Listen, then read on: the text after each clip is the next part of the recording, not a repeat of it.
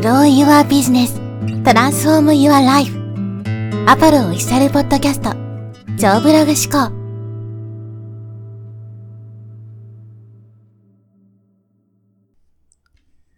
はい、えー、こんにちは、プロです。今日はですね、なぜ僕は寝たきりしないのかという話をしていきます。まあ、このポッドキャストですね、エピソード850ぐらいあるんですけど、まあ、このポッドキャストだけじゃなくてね、ブログも、まあ、一つのブログで400記事ぐらい、まあ、3つ合わせたら1500記事ぐらいあるんですけど、まあ、それぐらいの記事数とか、まあ、YouTube も4、500本ですね、動画が。上がっていて、まあ、よくそんなね、情報発信するネタがありますねって言われるんですけど、まあ、最初から当然ね、そんだけのネタがあってスタートしたわけじゃなくて、まあ、常にこうね、考えながら、まあ、日々ね、生きてるんで、まあ、ネタがどんどん湧き出てくるというところなんですね。で、これに関しても思考の訓練なんで、僕はもう副業時代にね、3つブログを毎日書いてて、とにかく、まあ、夜ね、ウォルマートで働いてる時、仕事中はずっとね、今日何書こうかなんてひたすら考え続けてた。まあそんなような状態がずっと続いたんで、もうネタがね、こう降ってくるというか、まあ見つかるっていうのが今比較的強引できるようになったわけですけど、やっぱりこうずっと考えるっていうのはすごく大事で、そうすればですね、必ず見つかるんですね。で、そこでコミットしてない人が多いんですよ。ネタがないから今日いいやで済ましちゃうから、その思考の能力が磨かれないわけだって、ネタがないから今日いいやじゃなくて、それでも考える。何か発信しようっていうふうに考えると、このネタがね、まあ自分の内側から湧き湧き出てくるっていうね、そういう状態が作れるんですね。で、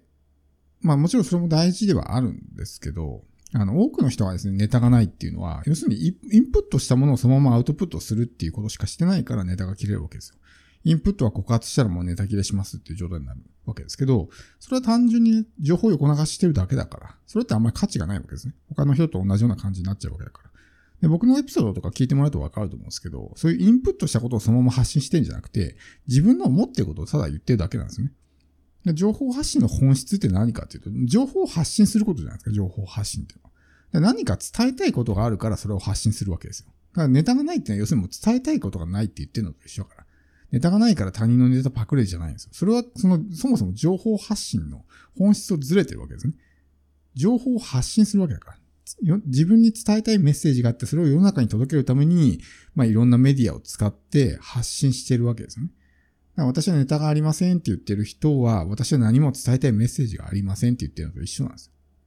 だから、情報発信って必ずしもそういうノウハウとか、そういったものだけじゃなくて、自分が伝えたいことっていっぱいあると思うんですよ。その、自分が取り扱ってるね、まあ商品の業界とかに対する、まあ思いとかね、まあいろいろこう過去のバックグラウンドとか自分が経験してきたことでね、感じたこととか、まあ自分の感情とかも含めね、いろいろあると思うんですよ。で、それを発信すればいいんですけど、ね、それを、まあ、そういったものを発信するっていう発想がない人が多いのか、ネタがないです、ネタがないですで終わっちゃう人が多い。で、そこでやっぱこうコミットが弱いからね、ネタがないから今日いいやになっちゃうんで、そのままずるずるとフェードアウトみたいな感じのね、えー、末路を辿る人が多いというふうに僕は感じます。で、まあこれに関してはね、本当になんだろうな、人それぞれの価値観なんで、まあ合わない人はあまりお勧めしないですけど、基本的に僕はプロダクトアウトベースで情報発信をしてるんですね。これは本当にあの、人それぞれ合わないが極端に分かれるから、真似はしない方がいいですし、全員にはお勧めしないですけど、一般的に言われるのはあの、プロダクト、あ、じゃないわ。えっ、と、マーケットインですね。マーケットイン型って言われるわけですね。要するにお客さんの市場とかニーズとかそこを見て、それに合わせて自分の商品を作ったりして届けましょうっていうのはマーケットインなわけですよ。でプロダクトアウトっていうのは要するに商品ありきで、それをいかにど、どのお客さんに届けるのかって、商品をベースとして考えのをプロダクトアウトというわけですけど、情報発信もね、マーケットイン型なのかプロダクトアウト型なのかって、こう、まあ分かれてるわけですね。で、僕は基本的にプロダクトアウト型なわけですよ。自分の思ったことをただ発信するだけみたいな。で、結果としてその自分の思ったことに対して共感してくれたりとか、価値を感じてくれた人が集まってくるみたいな感じなんですね。で、これがプロダクトイン型になるとどうなるかっていうと、要するに市場のニーズとか、そういったものありきだから、自分の思っていることとかよりもそっちを優先しちゃうわけですよ。要するに自分を殺して個性のない発信になってしまうわけですね。だいたい市場のニーズとか発信してる内容っていうのはみんな似通ってるんで。ってなると他人と被っちゃうわけですね。で、他人と被ると、なんかね、大してこう、印象にも残らないような、ありきたりな発信しかできなくなって、誰にも覚えてもらえない。ファンもできないっていう風になるわけですね。だから特にこの今のね、発信者がすごく多い時代は特にやっぱりその他との違いとかね、自分だからこそっていう、そういう選ばれる理由みたいなものを作っていかないといけないわけですよ。そうすると他と一緒になっちゃうとまずいわけですね。だから、そのプロダクトアウト型というか、自分の内側にしかないものって基本的に他人と被らないと思うんですね。どういうふうに、まあ何を経験してきたのかとか、どういう思いを持ってるのかって、人それぞれ違うし、それをどういう言葉でね、伝えていくのかっていうのはやっぱり違うと思うんですよ。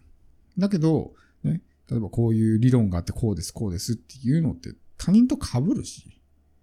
大体同じような発信になってなんかつまんないなっていうふうになるわけですね。だからそれに関してはやっぱり僕も、ね、基本的にはやっぱプロダクトアウト型というか、自分が中で思ったことを発信する。で、結果としてそれに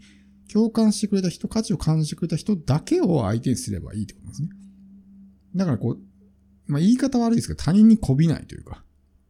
媚びちゃうと相手に合わせにいっちゃう。要するに他人軸になっちゃうわけですね。自分軸じゃなくて、自分のこの土俵で戦えないわけです。他人に合わせに行くから、本来の自分じゃない自分を演じて、周りに合わせに行っちゃうから、自分っていうものが表現しづらくなったりするわけですね。自分の良さっていうのはね、やっぱ自分しか持ってないものだから、それをこう存分に発揮するっていうことはすごく大事になってくるんですけど、それがやりづらくなるわけですね。その他人軸で考えてしまうと。だこと情報発信に関して言えば、そういうふうな、えーやり方でね、やっていくのがいいんじゃないかなと思うんですよ。で、そういうふうにすれば、ネタがないってことはね、起こりづらくなると思うんですよ。だって自分の中で思ってることっていくらでもあるじゃないですか。日々何も考えずに生きてますなんて人はいないし。でそこにいかにアンテナを立てるのか。思考停止状態で生きてると、やっぱりね、何も考えなくなってしまうわけですよ。周りに流されて自分の意見を持たずに、これはこうなんだって決めつけてね、考えることすらしない。そうすると世の中に対して何も疑問も思わないし、ね、そういった何か自分の自己主張みたいなものなくなるし。ってなると、確かにそういう人はね、何もないですってなるのは仕方ないと思います。でも、そんな人っていないと思うんですね。何かしらやっぱり自分の中に思ってることがあって、それをこう伝えてたいとかね、届けたいって思ってると思うんですよ。でもしそれが出てこないんだったら、おそらくその分野、自分が取り扱っている商品とか、その分野に関して情熱がないんだと思うんですよ。情熱があれば必ず、そのね、熱い思いみたいなものがあるはずだから。だからそれがないんだったら、おそらくそれは自分に合ったビジネスじゃないからやらない方がいいんですね。自分に合ったビジネスかどうかっていうのは、もちろんそのね、他人と比べてどうなのかってところもありますけど、やっぱり自分の内側の感情を見ればわかるわけですよ。自分に合ってるものってやってて楽しいし、ワクワクするしね。そういうプラスの感情が湧いてくるもの。そういうプラスの感情が湧いてくるものっていうのはね、自分に合ってる、向いてるんですよ。だってそれに対してすごい苦痛なね、えー苦痛を感じたりする人もいるわけですよ。ネガティブな感情。これもやりたくないとかね。もう苦痛でしょうがないみたいな人もいる中で、自分はそれを楽しんでできる。っていうのはもう才能なわけですね。自分にとっての。だからそれが自分に合ってるのかどうなのかっていうのを見極める、まあポイントなんですけど、特にやっぱこのネットビジネスとかね、こういうところになると、いかに儲かりそうかみたいな、そういう基準で決めてしまうわけですね。自分に合ってるかどうかは二の次で、とにかく儲かりそうとか今流行ってるとかね。まあ、そういったことでビジネスを選択してしまうから全然うまくいかないみたいなことになるわけですね。やっぱこの、基本的にはやっぱ自分に合ったものを選ぶからうまくいくわけであって。それどこを見ればいいかっていうと自分の内側ですね。でそういったものってやっぱり何かしらやっぱ情熱があるわけですよ。自分なりのね、思いとか、世の中の人はこう言ってるけど、いや自分はこう思うとかね。そういうような自己主張があったりとか。全くないってことはないと思うね。やっぱ情熱があるからどんどんどんどんね、学びを深めていくだろうし、そうすると濃い情報も発信できるようになると思うんですよ。ってなると、情報発信なんか無限にできるんですね。最初から僕もこんな800エピソード分でネタを持っていったわけじゃないし、でも日々やっていく中でいろいろ思うところがあるから、それはこう、いろんな人の発信を聞いたりとか、インプットしながら、これってどうなんだろうみたいな風にね、自分の中で考えて吟味して、それを自分なりの言葉で伝えてるだけみたいな。こういう風に言ってる人がいるけど自分はそう思わないみたいなね、ことだったりとかっていうのを自分の言葉でただ伝えてるだけに過ぎない。だからネタが切れないってことですね。あとはまあ、アンテナを立てて、このね、よりその自分のやってることに結びつけるのかみたいな。日常生活で遭遇するような出来事も自分のビジネスに転用できたりとかね、考え方を応用できたりとか、まあそういうようなことができたりするわけですね。そういったものをね、え形を変えて伝えていくというか、それはどう、なぜできるかというと、アンテナを立ててるからですよ。そこから何か学びとか気づきがないかなっていうふうに考えるからこそ、そういうようなね、発想になるわけだって。何も考えずにただぼーっと見てたら、そういった情報もキャッチできないんですね。とにかく、まあ、アンテナを立てて、まあ、そういう学びとか気づきをね、まあ、得られるような状態にしておくと。そうすると、情報発信もね、もう日常生活生きてるだけでいっぱいネタが見つかりますから。ネタが見つかんないっていう人は、ぜひ今回の話ね、参考にしてもらって、プロダクトアウト型っていうのはね、僕は基本的には自分はそのスタンスでやってるし、ね、えーいいとは思ってますけど、万人にそのやり方がうまくいくとは思わないので、その辺をね、選択するかどうかっていうのは、まあ、あなたの判断にお任せします。